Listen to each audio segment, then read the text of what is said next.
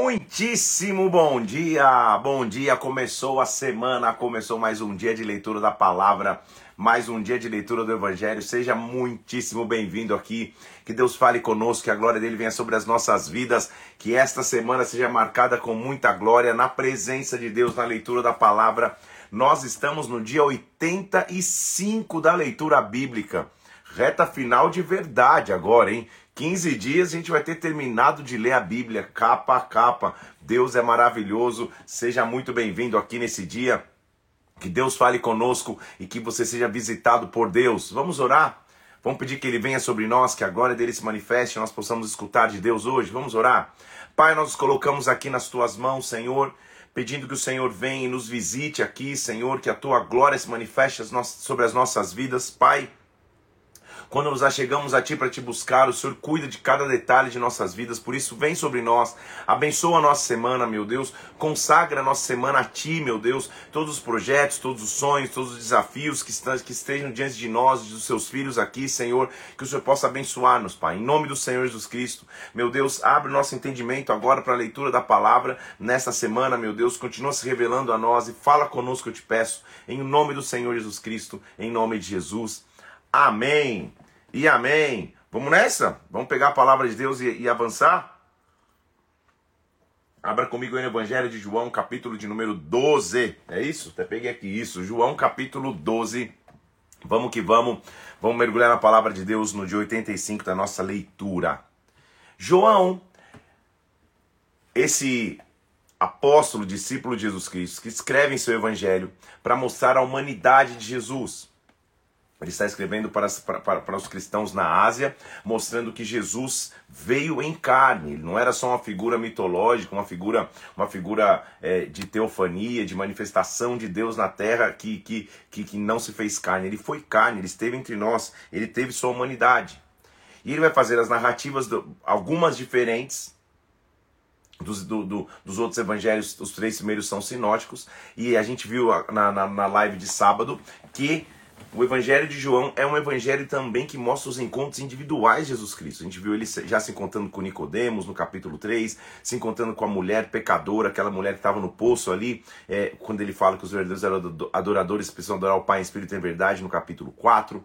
No capítulo 5, ele fala com, com o cego que estava no poço é, é, em Betesda, no tanque em Betesda, para descer e ser curado e ser transformado.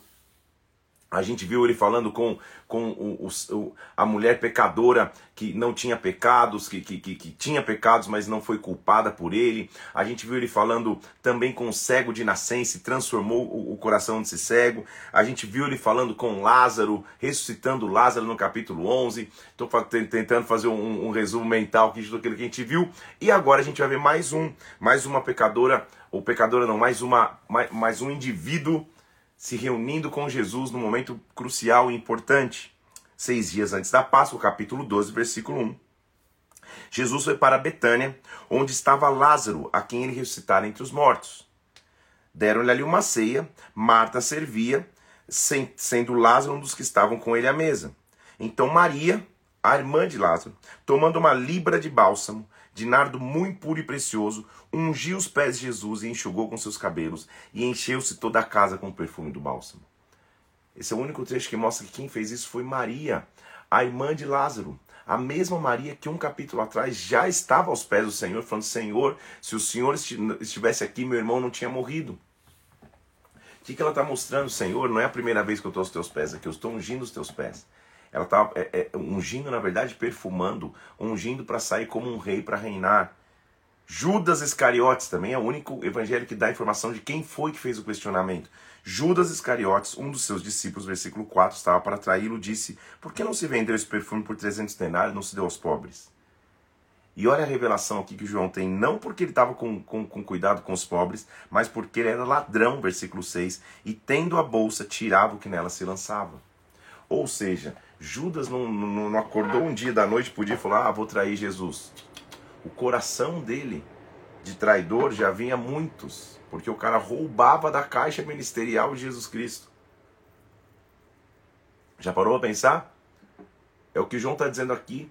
Ele, ele, ele era, ele era o encarregado pelas finanças, pegava na bolsa e tirava o dinheiro. Então ele estava preocupado em, pô, vamos vender isso para os pobres aí, porque meu, meu, meu, meu, meu, meu desfalque vai ser grande.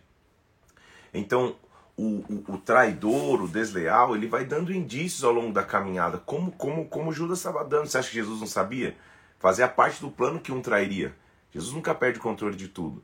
Então não é que da noite pro dia ele acordou e falou: Não, agora resolvi, vou vender Jesus. Foi só mais um comércio, como eu já tinha te dito. Lázaro começa a testemunhar tanto que, que o pessoal planeja até matá-lo. Os, os, os judeus foram se convertendo tanto que o pessoal pensava em matar Lázaro também. Os sacerdotes principais tentavam matar Lázaro. Jesus entra em Jerusalém de forma triunfal, a gente já leu sobre isso nos outros evangelhos, o pessoal gritando Osana e ele entra. Alguns gregos querem até ver Jesus Cristo. Filipe fala assim, versículo 21, Senhor, é, é, é, perdão, 20, subiram para adorar, havia alguns gregos que foram para Filipe e falaram, olha, Senhor, queremos ver Jesus. Quando, quando André e Filipe vão procurar e comunicar a Jesus isso, ele fala: Chegou a hora de ser glorificado o Filho do Homem. Eu estou começando a cumprir minha missão. Minha missão vai ser cumprida. E qual que seria a missão dele? Versículo famoso, versículo 24. Se o grão de trigo caindo na terra não morrer, fica sozinho, mas se morrer, produz muito fruto. Ou seja, eu vou me entregar para que eu produza fruto. A semente inteira, sem, ter, sem ser plantada, não tem validade nenhuma, mas se você planta a semente, ela morre mas ela gemina, ela frutifica, é o que, é, é, é o que ele está dizendo aqui. Quem ama a sua vida perde-a, mas aquele que odeia a vida neste mundo preserva-la para a vida eterna. Ou seja, não é que eu vivo em ódio, mas aquele que tem mais amor pelos prazeres do mundo perde a vida. Agora, se os prazeres do mundo não são maiores que o prazer que você tem em Deus, então você ganha a sua vida. Se alguém me serve, siga-me. E onde eu estou, ali também estará o meu servo. E se alguém me servir, o Pai o honrará. E ele está dizendo: agora está angustiada a minha alma? E direi eu, Pai, me salva desta hora? Foi justamente para essa hora que eu vim. Ou seja, é a hora mais angustiante e difícil. Eu estou dizendo que eu vou morrer, mas vou pedir para o Pai me livrar. Não, eu vim para esta hora. Eu vim para cumprir essa missão. Olha a consciência de missão que ele tinha. Então ele diz: Pai, glorifica o teu nome. Veio uma voz que diz: Eu já o glorifiquei e ainda o glorificarei. A multidão, quando ouviu a voz, pensou, parecia ter escutado um trovão e falavam: Foi um anjo que falou. E Jesus explicou: Não foi por mim que veio essa voz, e sim por vossa causa. Porque quando eu for levantado da terra, atrairei todos para mim. Ele sabia que a cruz seria um, um imã para atrair as pessoas. A obra da cruz atrai as pessoas. A obra da cruz preenche, preenche o vazio nas pessoas. E ele faz até um, um, um paralelo à multidão, à multidão falando assim: Olha, é, nós temos ouvido que a lei de Cristo permanece para sempre. Como que o Senhor diz que é necessário que o Filho do Homem seja levantado? Quem é o Filho do Homem? Ele diz: Ainda por um pouco a luz está com vocês. Andai enquanto tendes luz, para que as trevas não vos apanhem. Eu estou aqui, vocês estão tendo a chance de ter minha revelação. Olhem para essa luz, para que vocês não estejam debaixo de trevas. E ele diz assim, versículo 37, embora eu tenha feito sinais, vocês não creram nele. Mas isso também é como de profecia. Lembra que Isaías falava que ninguém creu na nossa pregação? Para quem foi revelado o braço do Senhor, Isaías 53, ele está dizendo: olha, os, os olhos estão cegos, o coração está endurecido, para que eles não se convertam, não sejam curados. Isso é Isaías 6, ele também falou. Mas o resumo do meu ensino é esse. Olha o resumo do ensino de Jesus Cristo aos homens, versículo 44. Quem crê em mim, quem crê em mim, crê, não em mim, mas naquele que me enviou. E quem vê a mim, vê aquele que me enviou. Eu vim como a luz do mundo, a fim de que todo aquele que crê em mim não permaneça nas trevas. Então, quem crê em Jesus, na verdade, crê no Pai. Quem vê Jesus, na verdade, vê o Pai. Ele é o único acesso e caminho ao Pai. O capítulo 3 também é muito famoso e conhecida a história. Porque Jesus, antes de, de, da, da Páscoa chegar e saber que era chegada a sua hora, ele reúne os seus discípulos, levanta-se, tira sua vestimenta a, a parte de cima da sua vestimenta e pegando uma toalha, se cingiu com a toalha, colocou água na bacia e começou a lavar o pé dos discípulos. Naquela época, a função menor que alguém podia ter era lavar pés. As pessoas viajavam de um lugar ao outro usando sandálias, quando chegavam os pés estavam sujos, imundos, cansados da viagem.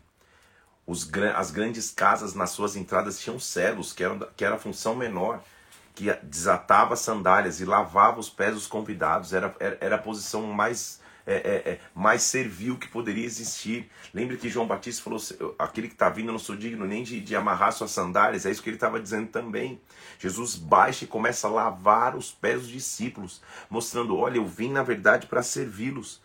Pedro, que é sempre Pedro, fala assim: Imagina, você jamais vai lavar meu pé. E Jesus falou: Pedro, se eu não lavar teu pé, você não tem parte comigo. E ele falou: Opa, não lava só o pé então, lava as mãos, lava tudo, lava a cabeça, dá banho completo. Pedro é muito engraçado, né, gente? Porque ele, porque ele fala de, de, de, de imediato e, de, e, e, depois que Jesus o repreende, ele ainda sai por cima. Não, me, me lava tudo então. Lava a mão, lava a pé, faz tudo. Barba, cabelo, bigode, faz de tudo aqui porque eu quero ter parte contigo. Mas isso mostra Jesus Cristo e como, e como ele veio para servir, como ele veio para se entregar. A, a, a maior função de um líder, se você é um líder, você sabe o que eu estou dizendo, é o de lavar o pé dos seus discípulos, é de servir os seus discípulos. Servir com a sua pregação, servir com a sua entrega, servir com a sua oração, servir. Estando disposto a servir. Agora, você que é liderado por alguém, entenda algo. Ter um líder que te serve não significa ter um líder à tua disposição no momento que você quer, no momento que você deseja, no momento que você precisa. Significa fazer parte da mesma missão, ele está servindo o corpo, servindo a igreja, consequentemente servindo também. Mas não é um líder, um private leader, sabe? Um private pastor, alguém que, que, que, que, que é um, um atendimento privado, individualizado o tempo inteiro. Não! É alguém que serve junto com você nas trincheiras, que veio para servir, que também está lavando os pés juntos. Como que você identifica um líder que é servidor? Aquele que está ali à disposição, principalmente nos momentos de culto, prega, cumprimenta as pessoas, ora por quem tiver que orar, conversa com quem tiver que conversar. Ele está ali lavando os pés. Agora, também é interessante, e aí é, preciso falar e, e, e, que você entenda a realidade dos pastores que você vive, porque quantas vezes eu passo por isso? Vou te dar um exemplo. Eu tô Domingo, um exemplo, prego no culto, fico ali até a hora que for, aconselho, converso com as pessoas, oro, sou o último a sair da igreja, meus filhos já de pijama, meus filhos, meus filhos no plural, não, adolescente não mais, mas o, o pequeno já de pijama muitas vezes. E aí, alguém que, que podia ter vindo falar comigo na segunda 8 da manhã me mandou uma mensagem, pastor, preciso urgente falar contigo, a gente precisa tomar um café, tem uma coisa muito importante para te dizer. A mesma pessoa que estava no culto, mas que escolheu ir embora. E enquanto eu estava lá aconselhando, a pessoa já estava vendo, sei lá, televisão, jogo, alguma coisa assim. Por quê? Porque é alguém que não entende o que é servir junto, mas precisa de um líder à disposição o tempo inteiro. Então tenhamos equilíbrio, que o líder seja sempre um servo, que o líder não seja aquele que acaba o culto, ele some e vai embora. Ninguém, ninguém consegue falar com ele. Mas que também as pessoas entendam que Servir junto na trincheira, estar ali para servir, é um lavando o pé dos outros. É isso que é mais importante. Porque, por isso Jesus inicia. Mas não para dizer que só eu vou lavar teus pés. Eu inicio para dizer, se eu sou o maior Jesus, eu vou estar disposto a lavar os pés dos, do, das pessoas o tempo inteiro. E ele continua dizendo assim: olha, depois de ter lavado os pés, ele falou: vocês compreendem o que eu, o que eu fiz? Versículo 13: vocês me chamam de mestre e senhor e dizem porque na verdade eu sou. Agora, se eu sou Senhor e Mestre e lavei os pés, é o que eu estou dizendo. Vocês devem lavar os pés uns dos outros. Não, então não espere só que alguém lave os teus pés. Espere que você também lave os pés dos outros. É um lavando os pés dos outros.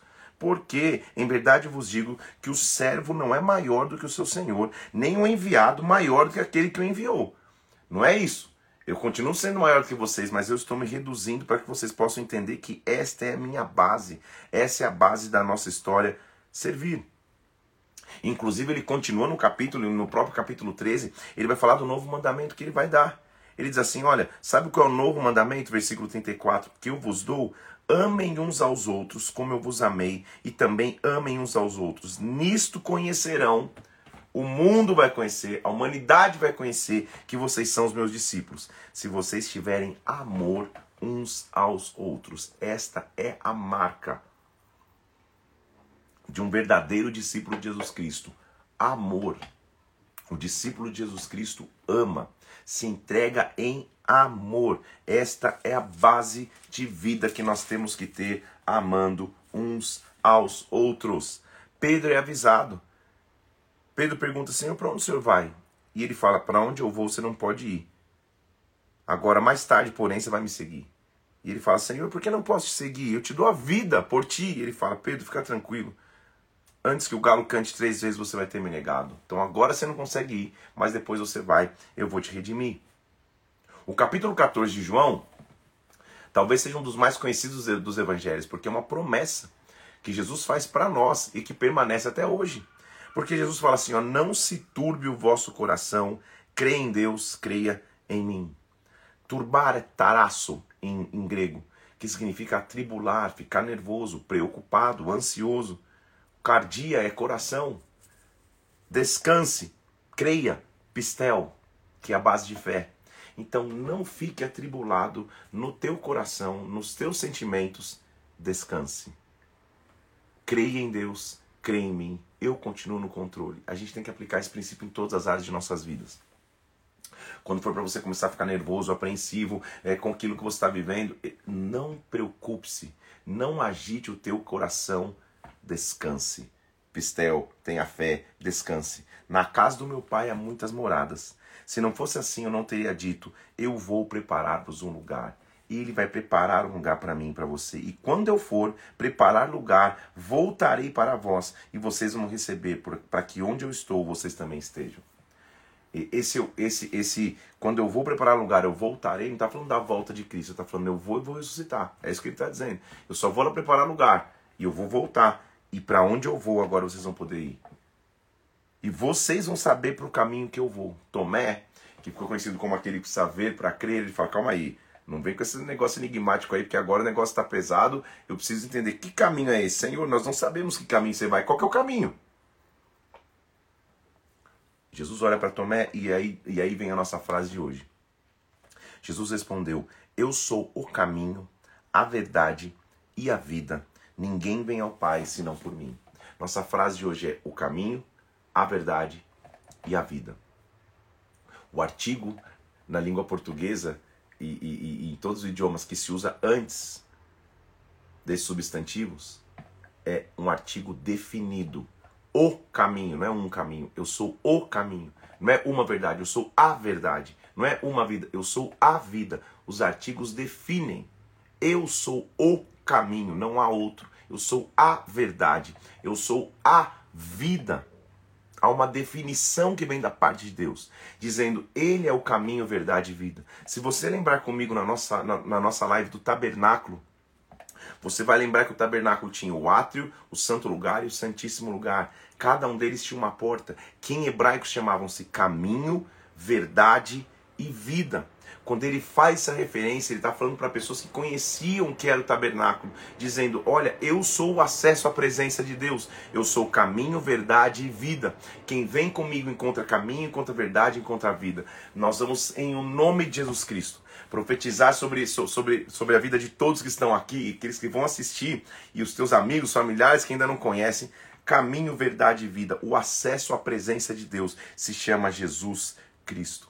Felipe falou assim, Felipe, faz, Felipe falou, Senhor, só faz o seguinte, nos mostra o Pai, isso nos basta, porque eles estão tensos, Jesus está falando que vai morrer, que vai embora para o lugar e, e, e volta para estar com eles, mas calma aí, só deixa mais explicado isso aí, onde é o caminho, então Tomé fala, ele fala, eu sou o caminho, verdade e vida, Felipe fala, mas Senhor, então só nos mostra o Pai, e, e, Jesus fala, calma aí, Felipe, você me conheceu, você viu tudo o que eu fiz, como assim você pede para ver o Pai?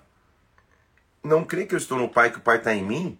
Creia que eu estou no Pai, creia ao mesmo por causa das obras. Mas, além disso, olha que versículo importante, o 12.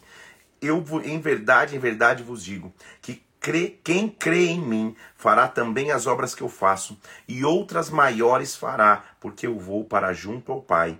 E tudo que vocês pedirem em meu nome, eu farei, a fim de que o Pai seja glorificado no Filho. Se vocês pedirem alguma coisa em meu nome, eu farei. Se vocês me amam, guardem os meus mandamentos. Só que vocês não vão ficar sozinhos. Eu vou rogar ao Pai, e ele vos dará outro. Outro é a palavra grega alos, que mostra semelhanças, porém diferentes manifestações. Esse outro é o mesmo, mas ele vai se manifestar de forma diferente. É isso que Jesus está dizendo. Eu vou te dar outro consolador que esteja sempre ou para sempre convosco. Consolador é a palavra grega parácletos, que significa testemunha, companheiro, mas testemunha ocular. Ele esteve comigo, ele vai estar comigo, ele viu os fatos acontecendo, ele vai estar com vocês. Quem é esse consolador? Versículo 17. O Espírito da verdade que o mundo não pode receber, porque não vem, não o conhece, mas ele habita convosco e estará em vós. Vocês não vão ficar órfãos eu vou voltar para vós. Daqui um pouco o mundo não vai me ver, mas vocês vão me ver, porque eu vivo, vocês também vão viver. Aquele que tem meus mandamentos e os guarda, este é o que me ama, e quem me ama será amado do meu Pai, eu o amarei, eu vou me manifestar a ele. Manifestar significa surgir, revelar, exibir, fazer brilhar. Eu vou brilhar sobre ele, uma glória virá sobre ele. Meu irmão, esse capítulo é empolgante, por isso que eu me empolgo mesmo, vira quase pregação, porque mostra que Jesus Cristo cumpriu a sua missão mas não só passou como um flash na terra, subiu aos céus e nos livrou do pecado e, e, e nos deu caminho para a eternidade. Não, ele deixou conosco para que enquanto estivermos na terra, a manifestação, a habitação e a presença de seu Santo Espírito, para que nós possamos fazer obras iguais ou maiores. O Consolador, versículo 26, Espírito Santo, que o Pai enviará em meu nome, ele vos ensinará todas as coisas e vos fará lembrar de tudo que eu vos tenho dito. Deixo-vos a paz, a minha paz vos dou. Eles estavam influenciados pela, por Roma. Lembra que era o Império Romano? Roma tinha um conceito que se chamava Pax Romana. A Pax Romana era uma paz virtual, uma paz no meio da opressão. O povo passando dificuldade, vivendo uma política de pão e circo indo para as arenas ver os gladiadores lutarem, vivendo, vivendo dores, porém sendo entretidos sem perceber das dores. Essa era uma paz é, é, é, é subjetiva, era uma paz inexistente. Ele está dizendo: Eu dou a vocês uma paz, não como a pax romana, não uma paz que o mundo dá. A paz que eu dou a vocês, não se atemorizem, não se turbem no vosso coração. Daqui um tempo eu não vou estar com vocês, mas vocês vão ficar com a paz que essa paz esteja sobre a tua vida, que o caminho, verdade e vida se manifestem sobre a tua vida em nome de Jesus Cristo. Ele continua dizendo: Eu sou a videira, vocês são os ramos. O ramo que não está em mim, eu tiro. Agora, o que está em mim, eu limpo para que produza mais fruto ainda. Então, há, há, perdas que não são perdas, são, são a poda de Deus para que você continue crescendo. E perdas que você passa é só para que você cresça. Há feridas que acontecem que vêm para o teu crescimento, para que você avance, não para que você seja excluído. É isso que ele está dizendo. Agora, permaneçam em mim, porque sem mim vocês não podem fazer nada. Se vocês permanecerem em mim, versículo 7, e, e, e eu permanecer em vós, tudo que vocês vão pedir vai ser feito. E meu Pai vai ser glorificado em vocês, que vocês deem muito fruto, muito fruto. O nosso relacionamento está chegando num novo nível, é como se ele estivesse dizendo: Eu já não chamo vocês de servos, agora eu chamo vocês de amigos. Vão e deem fruto. O consolador vai vir, esse espírito vai vir, e quando ele vier, ele vai convencer, esse capítulo 16 já estou, no panorama aqui geral, ele vai convencer o mundo do pecado, da justiça e do juízo. Ele vai os guiar em toda a verdade. E quando chegar esse momento, versículo 22, a vossa alegria ninguém poderá tirar, ninguém poderá roubar a alegria que Deus vai trazer sobre nós. Capítulo 17 é maravilhoso, porque é uma conversa do filho com o pai, mostrando que ele cumpriu a missão, mas preocupado conosco. Ele diz: Pai, chegou a hora que o filho glorifica o teu filho, para que o filho te glorifique. O Senhor deu ao filho toda a autoridade. Agora ele vai conceder a vida eterna a todos aqueles que lhe deste. E o que é a vida eterna? Versículo 3 do capítulo 17: que conheçam a ti, único verdadeiro, e Jesus Cristo, aquele a quem o Senhor enviou. Ele está dizendo: Pai, eu te glorifiquei na terra. Eu consumei a obra que o Senhor me confiou. Agora glorifica o Pai contigo mesmo, a, com a glória que eu tive junto a ti antes que houvesse mundo. Me dá glória de novo, me glorifica, me faz divino so, novamente. Ele está indo para se entregar na cruz. Senhor, eu rogo, não só por eles, não pelo mundo, mas por aqueles que me deste. Ele está rogando por isso. Pai, faz o seguinte: não tires do mundo, mas guarde-os do mal. Eles não são do mundo, como também não, eu não sou. Santifica-os na verdade, a tua palavra é a verdade. Ele está ali rogando para que Deus continue sobre, sobre os homens. E olha o que ele diz, e eu e você estamos nesse, nesse capítulo sem que você perceba. Ele está dizendo no versículo 20: Senhor, eu rogo não só por estes, por essa geração que ele estava falando, mas, versículo 18, é, é, 20, perdão, mas por todos aqueles que vierem a crer em mim por intermédio da Sua palavra. Eu e você. Lá ele estava orando pensando em nós, a fim de que todos sejam um, como és tu em mim e eu em ti, para que o mundo creia que tu me enviaste. Que maravilha, meu Deus. Ele está clamando, Senhor, continua. Com amor, com glória, para que todos eles sejam um. Dito isso, ele foi para o Getsemane, se aproxima no Getsemane e, e, e, e ora, volta. O pessoal chega, ele é traído. O Judas, o traidor, estava lá. Pedro tenta defendê-lo à espada, ele manda Pedro guardar a espada. Ele é levado diante do sacerdote, ou, ou, ou, ou na verdade ao sogro do sumo sacerdote. João dá a informação que ele foi levado a Anás, que era sogro de Caifás, para tentar para ser julgado ali.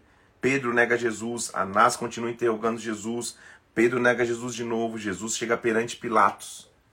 Você já conhece a história? Pilatos interroga Jesus e Jesus fala para ele: Olha, meu reino não é desse mundo, versículo 36. Se o meu reino fosse desse mundo, os meus ministros se empenhariam por mim, para que eu não fosse entregue aos judeus. Agora meu reino não é daqui, fica tranquilo. Pilatos fica, fica é, é, é, impressionado como ele não se defende. Você conhece a história, Pilatos vai lá, faz uma enquete, se solta Barrabás ou Jesus, o pessoal pede para soltar Barrabás e manda crucificar Jesus. Agora preste atenção, que importante isso para mim. Jesus marcou tanto a vida de Pilatos que lavou as mãos para ficar meio que neutro na história, que olha o que acontece no versículo 19. Pilatos escreveu um título, versículo 19 do capítulo 19, e colocou em cima da cruz Jesus Nazareno, rei dos judeus. Os judeus ao lerem falaram, calma aí, não escreve isso não, porque ele escreveu em hebraico, latim e grego, e Pilatos respondeu, o que eu escrevi, eu escrevi. Então, Lembra que eu disse que tinha uma revelação nessa placa aí de cima da cruz? A gente vê achando que foi um, escárnio, uma tiração de sarro. O rei dos judeus. Foi uma revelação que Pilatos teve. Pilatos foi tão marcado que ele escreve: Olha, esse é Jesus Nazareno, o rei dos judeus. Vocês estão crucificando o rei de vocês. Quando manda ele parar, não, não escreve isso, calma aí. Ele fala: O que eu escrevi, eu escrevi. Eu sei o que foi estar com ele. Eu sei o que foi ser marcado por ele. Jesus diz que tem sede, dão a ele um pouco de vinagre, ele bebe, inclina sua cabeça, rende o espírito. E da sua lateral vem um, vem, vem, vem um, soldado, dá uma, lança, uma espetada de lança nele na sua lateral e sai dele sangue e água. É tão interessante saber que a Bíblia chama, e, e Paulo vai ter essa revelação chamando Jesus de segundo Adão. Não foi isso? Adão de sua costela, de sua lateral, é tirado sua ajudadora, sua companheira. Jesus Cristo de sua lateral sai sangue, redenção, água, chance de uma nova vida. Lembra que ele tinha dito para Nicodemos, se você não nascer na água e no espírito, você não pode ver o reino de Deus. A água é onde a vida começa. A humanidade estava tendo a chance de, através segundo Adão, começar de novo. Se de Adão saiu Eva, Eva da sua lateral, agora de Cristo está saindo a chance de redenção da humanidade, a chance de uma vida nova através da humanidade. É tão importante ver, e eu falei sobre isso ontem, no culto de ontem à noite aqui em Brasília, você vai poder assistir a palavra, assista os dois cultos aqui de Brasília que tiveram ontem no YouTube. Mas que José de Arimateia, um homem, um homem que era dos discípulos de Jesus, cuida do seu corpo, e olha quem aparece no versículo 39, Nicodemos aquele do capítulo 3, que sumiu da história bíblica, ele reaparece trazendo perfumes para um dia Jesus, ou seja, veja como ele foi impactado e se ele seguiu ou não seguiu Jesus, você tira sua conclusão. Será que ele voltou para a sua vida cotidiana da, da, da, da, sinagoga ou ele até o fim foi seguindo Jesus? Ele foi muito marcado. Ele, ele unge Jesus com, com, com, com perfumes, eles depositam o corpo de Jesus no túmulo. No dia seguinte, as mulheres vão lá no capítulo 20 procurar. Jesus já não está mais lá.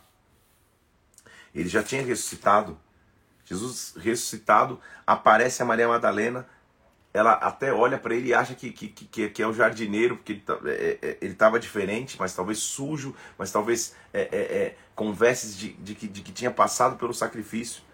E ele fala: Não se detenha, só vai dizer que eu ressuscitei. E ele aparece aos seus discípulos. Os discípulos fechados numa sala, com medo do que ia acontecer. Jesus aparece e a primeira coisa que ele fala é o cumprimento de sua promessa. Ele diz assim, versículo 19 do capítulo 20: A paz seja com vocês. Lembra que ele tinha prometido a paz em João 14? Eu não prometi uma paz que o mundo não pode? Ela já está com vocês. Toda vez que você fala paz do Senhor, você está, na verdade, dizendo a obra de Jesus Cristo na cruz foi verdadeira, porque hoje eu posso ter essa paz.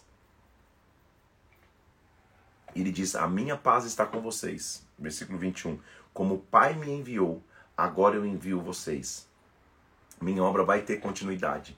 Minha obra vai ter reconstrução, é o que ele está dizendo.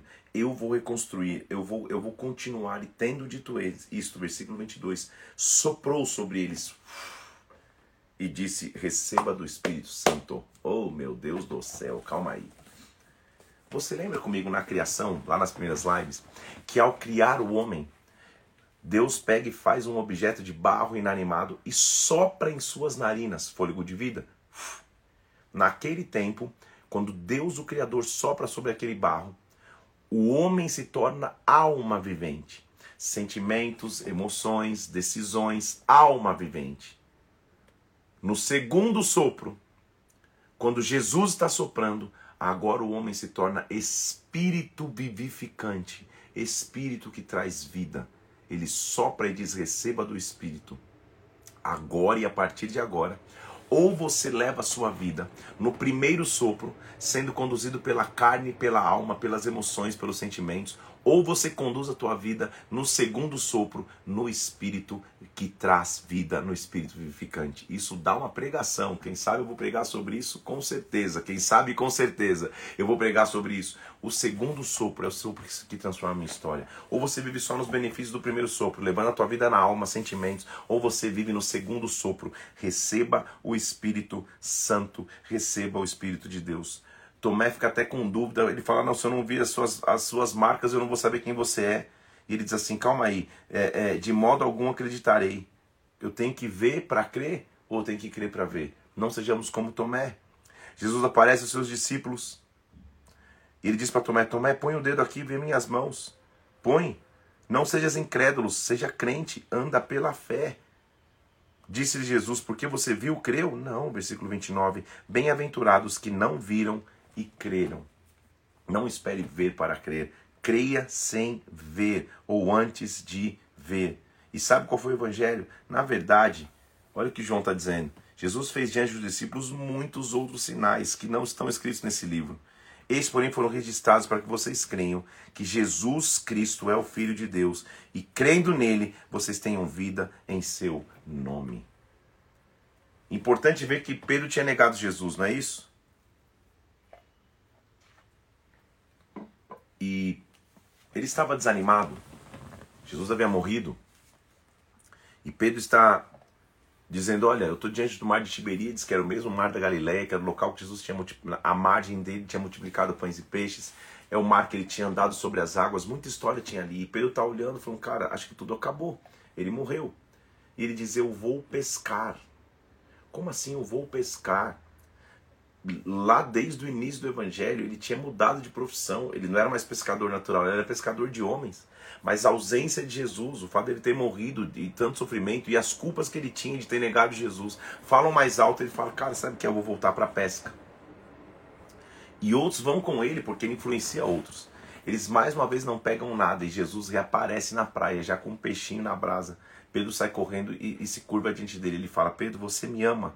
Então só faz o seguinte: continua, apacenta os meus cordeiros. Jesus pergunta por três vezes se ele o ama. Porque Pedro não negou três vezes, então tem a chance de afirmá-lo três vezes. Recomeça Pedro. Por três vezes ele disse: Eu te amo. Então ele diz: Vai e apacenta as minhas ovelhas. João, que conviveu tão próximo de Jesus, diz assim: Olha, versículo é, 25, que termina João 21.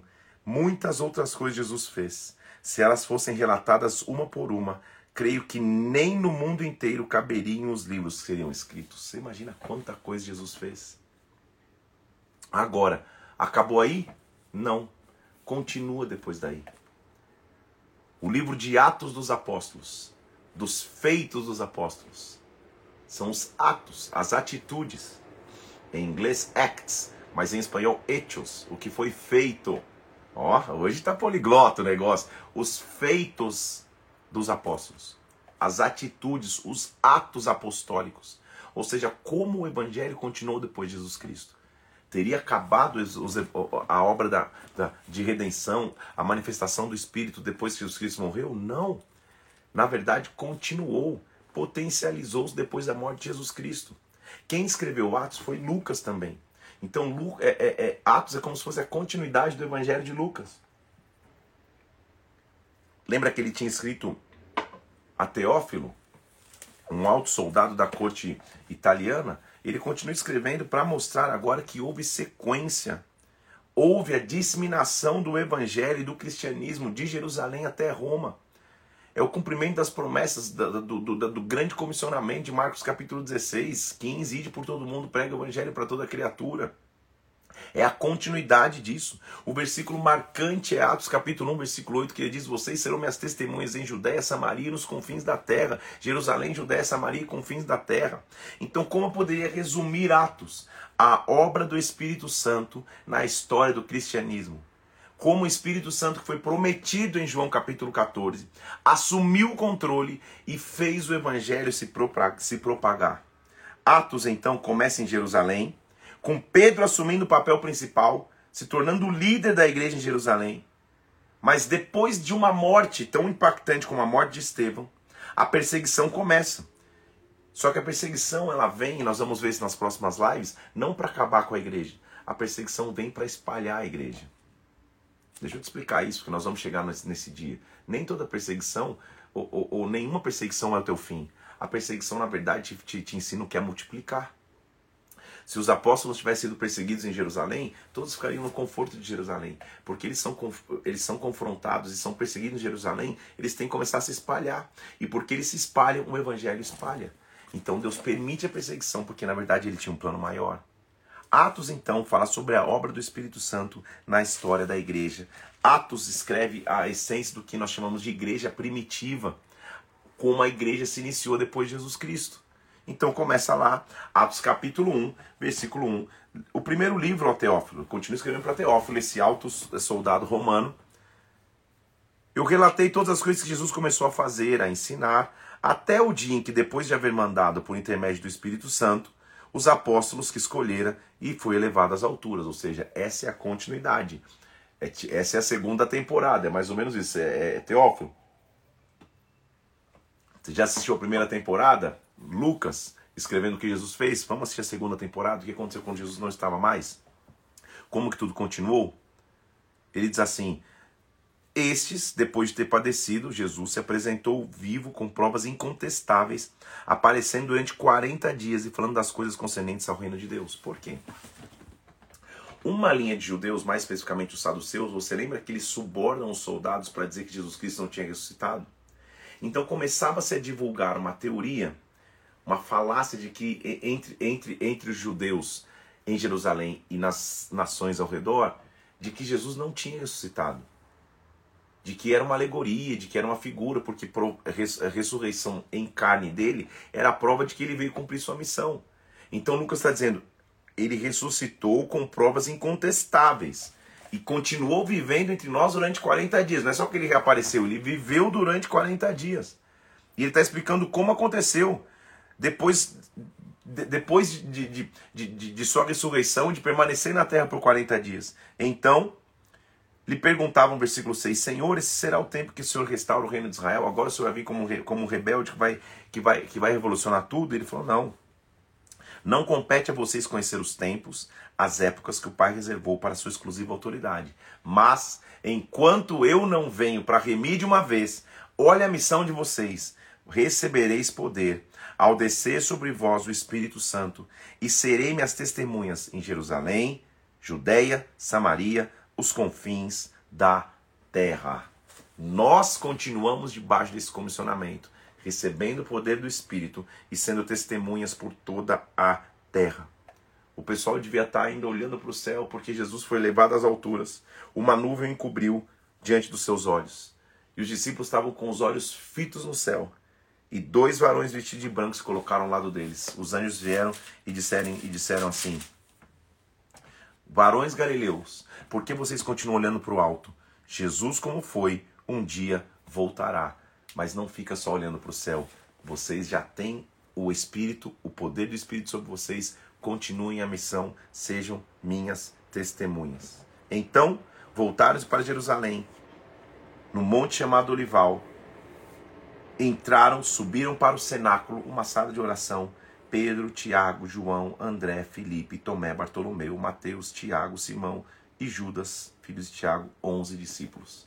E perseveraram unânimes em oração com as mulheres, com Maria, mãe de Jesus e os irmãos dele. Toda a família de Jesus subiu, Maria, mãe de Jesus, os discípulos subiram, os onze subiram. O homem queria fazer uma restituição. E naqueles dias se levantou Pedro no meio dos irmãos, estavam orando ali. E falou: Olha, convinha que se cumprisse a escritura que o Espírito Santo profetizou acerca de Judas, que ele seria traído que a, que a deserto, que, que, que, que, que tudo ficaria deserto. Então eles lançam sortes para escolher. E ter, chegaram numa final com dois: José, chamado Bar, é, Barsabas, e um justo chamado Matias. E orando, fala: Senhor, o Senhor conhece o coração, vamos preencher a vaga de Judas. Eles lançam sortes, versículo 26, e escolhem Matias. É um meio que um sorteio. Eles sorteiam, lançam sortes, era uma forma deles acharem que Deus falaria e eles escolhem Matias. Quem foi Matias ou o que Matias fez de tão importante? Matias foi uma escolha meio que humana ali dos discípulos para preencher alguém rápido. Nós vamos ver que a escolha de, de, de, de, Deus para o discípulo que completaria é alguém que não que, que, que, que seria um improvável. Nós vamos ver quem ele vai ser quando a gente chegar na história. Eles estão ali unânimos, unânimes, esperando se cumprir o dia de Pentecostes. Pentecostes são 50 dias depois da Páscoa. Então quer dizer que se Lucas se, se Lucas está afirmando que depois de ressuscitar na Páscoa ele ficou 40 dias e subiu aos céus, a gente está falando então de um intervalo de 10 dias onde eles estão dentro do cenáculo nessa cara. E agora? O que vai acontecer? Mas eles perseveram unânimes, porque eles estavam reunidos no mesmo lugar. De repente veio do céu um som, como de um vento. Não é o vento que veio, veio o som primeiro. Lembra que a trombeta anunciava que o deserto, que, que, que, o, que o exército ia guerrear? Toca-se uma trombeta, um som, um barulho e um vento impetuoso, e toda a casa se encheu. E apareceram entre eles línguas de fogo que pousou sobre cada um deles. A promessa de Atos 1:8 é: vocês vão pregar nos confins da terra. Aham, uhum, sei, os discípulos iam pensar porque nenhum deles falava qualquer outro idioma. Eles eram pescadores iletrados em sua grande maioria. Mas vem línguas de fogo, e você, se você ler rápido, você acha que essas línguas são o, o mover do Espírito Santo, pessoal falando novas línguas, aquele culto do fogo que você conhece. Não é isso que estava acontecendo. Línguas de fogo sobre ele. Aconteceu que todos foram cheios do Espírito, versículo 4. Presta atenção. E passaram a falar em outras línguas segundo o Espírito concedia que falassem. Essas outras línguas não é o falar em línguas. Essas outras línguas é que eles começaram a falar em outros idiomas. Pastor está inventando? Não, vou te provar, é só ler o capítulo. O que, que estava acontecendo? A festa do Pentecoste é a festa que todo judeu vinha e estava em Jerusalém. O judeu de todas as regiões, da Ásia, da Arábia, de todas as regiões que estavam ali, eles vinham para Jerusalém dentro do cenáculo, o Espírito vem e cada apóstolo começa a falar num outro idioma. Por quê? Deus estava dizendo: Eu não te mandei pregar nas nações da terra. Vocês não têm condições de ir, não tem companhia aérea. Então todos vão vir a vocês e vocês vão sair daqui falando nos idiomas de cada nação. Sabe o que eu estava dizendo? Quando eu der uma missão, eu vou dar também a, a, as capacitações. Sabe porque olha só, não, pastor, não tem nada a ver, eles estavam orando em línguas espirituais. Não, olha o versículo 5 estavam em Jerusalém judeus de todas as nações do céu. Quando se fez ouvir aquela voz, ou seja, quando, tocou, quando um som tão forte, atraiu a multidão e ficou perplexa, porque presta atenção, ouvia cada um falar na sua própria língua. Ou seja, os discípulos estavam falando na língua raiz de cada país que estava ali. Eles estavam atônitos, versículo 7, admirados, dizendo: Calma aí, esses caras não são galileus? como que eles estão falando na nossa língua materna, versículo 8. Versículo 9, partos, medos, elamitas, da Mesopotâmia, da Judéia, da Capadócia, do Ponto, da Ásia, da Frígia, da Panfilha, do Egito, da Líbia, de Cirene, romanos, judeus prosélitos, cretenses, árabes. como nós estamos ouvindo eles falarem nas nossas línguas as grandezas de Deus. Uou! Calma aí, o derramar de línguas foi o derramar de idiomas, não é o falar em línguas que você imagina aí. O dom de línguas é outra história, nós vamos ver. Paulo vai falar bastante sobre isso também. Mas as línguas que vieram no Pentecoste foram os idiomas, no sentido de Deus te deu a promessa, ele vai te dar capacitação. Discípulos, vocês não vão precisar nem para o cursinho de idiomas, vocês vão sair do cenáculo falando em outra língua. Já imaginou? Um seu falando inglês, For God so loved the world that he gave his only son, sei lá. Um. Tô viajando. Um saiu falando espanhol, Deus te bendiga, sei lá, eles saíram abençoando em outros idiomas da época. Você já imaginou? O nível de unção e de mover, de você sair de um culto e cada um sai falando numa outra língua. É uma loucura se não for Deus. Mas calma aí, você tem que lembrar comigo um negócio. Dá um arrepio aqui. Em Gênesis capítulo 11, quando o homem quis construir uma torre para si mesmo, porque a torre em Babel significava que o homem era senhor de si. A torre em Babel, na cabeça do homem, era a proteção contra o dilúvio. Porque em Gênesis 7, 8, 9, o dilúvio vem sobre a terra e toda a humanidade morre. Sabe o que o homem fez? Vamos construir uma torre tão alta para que, se a terra for ferida com o dilúvio de novo, nós mesmos poderemos nos salvar. Quando o homem está no centro de tudo, o que, que Deus fez lá em Babel? Ele veio e confundiu a linguagem. A Babilônia é a confusão de linguagem, ninguém se entende, cada um fala uma linguagem. No Pentecoste, quando o Espírito se derrama, Deus devolve os idiomas para o homem, Deus devolve a linguagem para o homem. Então nós não precisamos viver em Babel, nós podemos e devemos viver em Pentecostes. Oh, meu Deus do céu! O que nós estamos vivendo hoje é uma redefinição de linguagem. Vou te dar um exemplo. Quando eu falo amor, você que, que crê em Jesus Cristo, sabe, você pensa o que é amor. Amor talvez é o sacrifício de cruz de Cristo, amor é você com a tua esposa e teus filhos. Mas quando você fala amor, muitas pessoas têm definição errada do que é amor. Uma definição imoral do que é amor. Uma definição babilônica do que é amor. Então, redefinir a linguagem só pode ser redefinida através do Espírito. Esta geração que nós somos, Deus vai nos dar a linguagem adequada os idiomas adequados para que cada pessoa possa ouvir falar de Cristo, para que cada pessoa, cada pessoa possa ouvir falar de Deus. Tá todo mundo perplexo, fala, cara, como que esses discípulos, que, que curso de idioma intensivo é esse, que eles entraram nessa sala aí, estão saindo depois de um tempo e agora tá cada um falando um idioma diferente? Que loucura é essa? Eles estavam atônitos, perplexos, alguns até zombando, falando, não, eles estão é beberam demais. Pedro, quem? Pedro, se levanta e começa a pregar. E ele, é, e ele começa a pregar desde da, das profecias de Joel. Você vê Pedro como um pescador, um cara que não manjava nada. Olha como ele era inteligente, gente. Como um cara cheio do espírito é inteligente. Ele começa, olha, vocês lembram, versículo 17, que dizia-se que nos últimos dias o espírito caía sobre toda a carne? Vocês lembram, vocês conhecem as palavras de Joel. Olha a inteligência dele, que, ele, que todo mundo receberia, que haveriam prodígios, sinais. Agora, veio sobre vocês, mas vocês o mataram, os crucificaram. Não é, um, não é, não é, não é, é um, um, uma pregação incentivadora, é uma pregação confrontadora.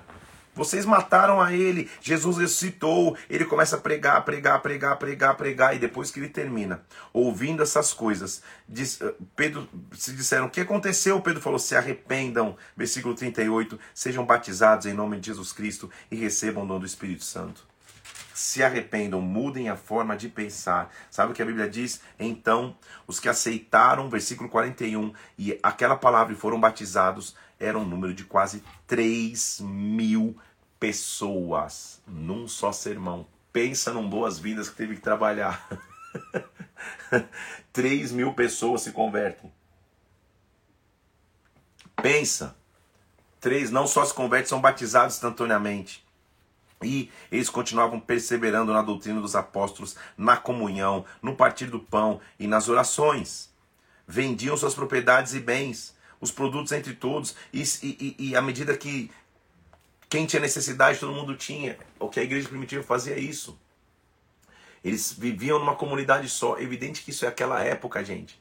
Como que é esse princípio hoje? Vive em caridade, vive em doação para o outro, viva servindo um ao outro, divida o, o, o, que você tem com aquele que precisa. Mas não é uma divisão igualitária como estávamos fazendo naquela época. Aquilo é daquela época, era aquela comunidade, na igreja primitiva.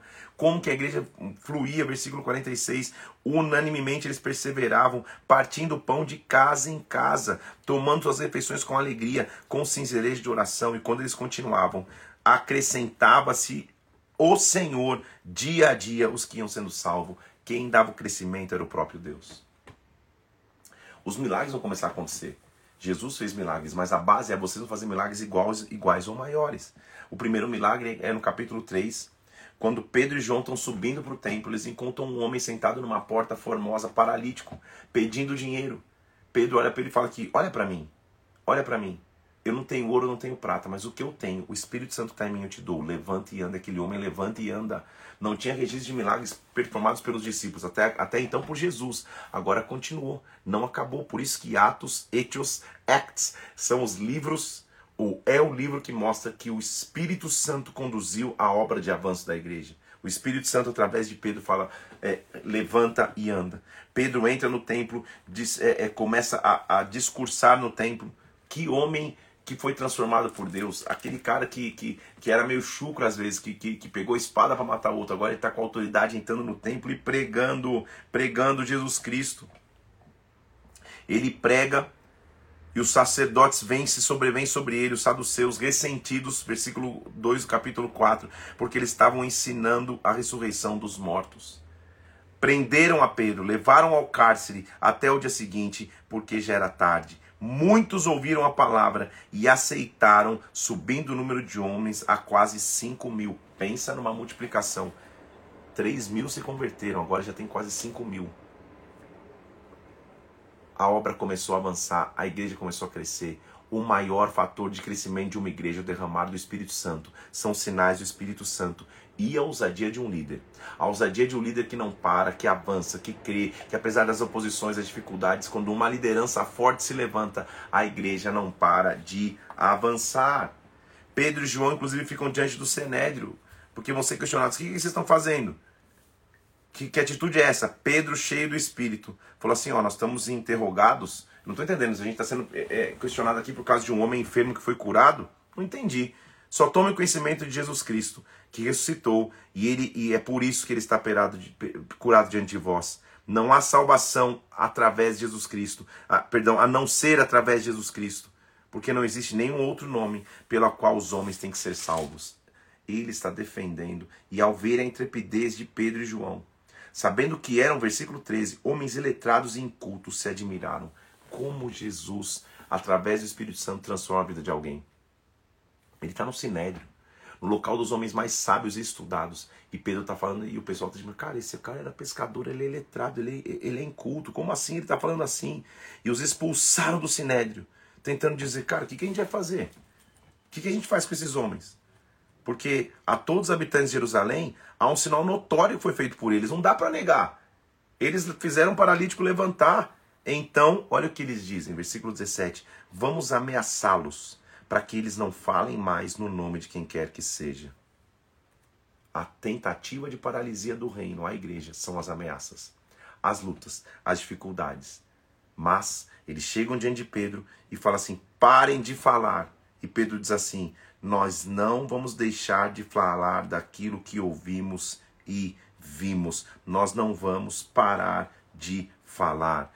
Então eles são soltos, a igreja continua unânime, levantando a voz em clamor, dizendo: Senhor, tu és soberano, tudo que aconteceu, aconteceu por intermédio do Espírito. Eles oram de tamanha autoridade e unção, que, que a nossa leitura hoje termina mostrando que ao orar, o lugar que eles estavam tremeu e todos foram cheios do Espírito Santo, anunciando com intrepidez a palavra, e a multidão só crescia com grande poder, com abundante graça. As pessoas traziam recursos aos pés dos apóstolos, nada faltava à igreja. O que eu quero te dizer é que quando a igreja se levanta como um corpo, quando o Espírito Santo é que nos levanta, nós continuaremos caminhando, nós continuaremos avançando. O Espírito Santo, apesar das ameaças, das lutas, vai te fazer prosseguir.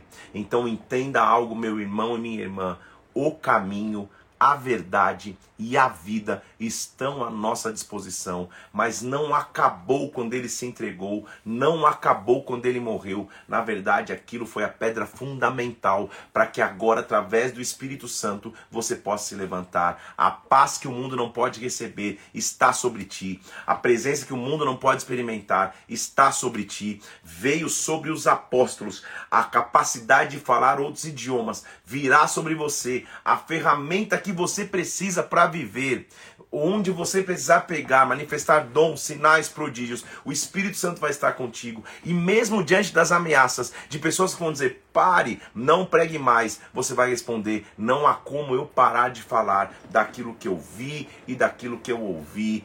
Deus vai te dar ousadia e intrepidez para que você ore e o lugar trema e as estruturas tremam.